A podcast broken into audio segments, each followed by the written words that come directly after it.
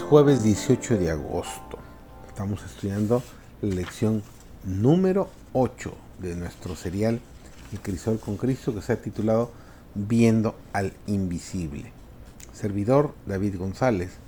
Nuestro título de estudio de hoy es Continúa siendo fiel aun cuando no puedas ver a Dios.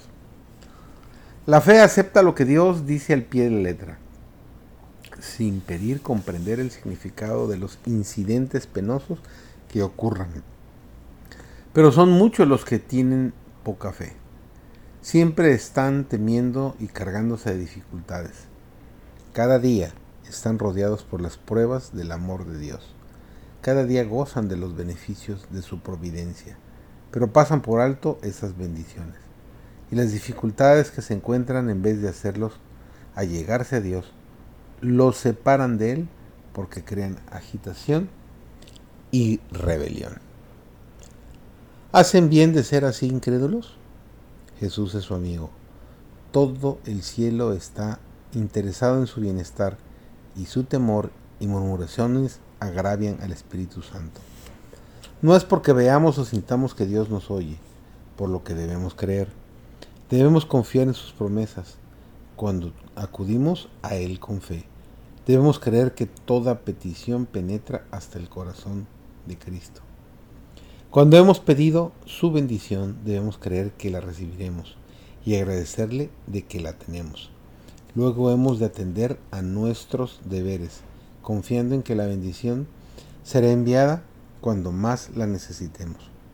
Cuando aprendamos a hacer esto, sabremos que nuestras oraciones reciben contestación. Dios obrará por nosotros mucho más abundante de lo que pedimos, conforme a las riquezas de su gloria y por la operación de la potencia de su fortaleza. Los que trabajan para Dios se encontrarán con incomodidad, confusión y cansancio. A veces el corazón distraído casi se desespera, presa de la incertidumbre. Cuando lo envuelve esta clase de desasosiego, nervioso. El, obrero debería detenerse y descansar. Te dice eh, el Señor en Marcos, el capítulo 6, el versículo 31, venid, vosotros aparte a un lugar desierto y descansad un poco. Él da esfuerzo al cansado y multiplica las fuerzas al que no tiene ningunas.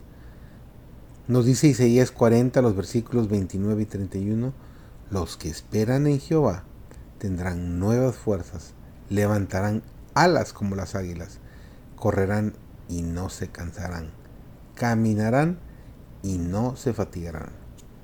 El obrero no puede tener buen éxito mientras eleva a Dios oraciones apresuradas, para luego correr y dar atención a cosas que teme descuidar u olvidar.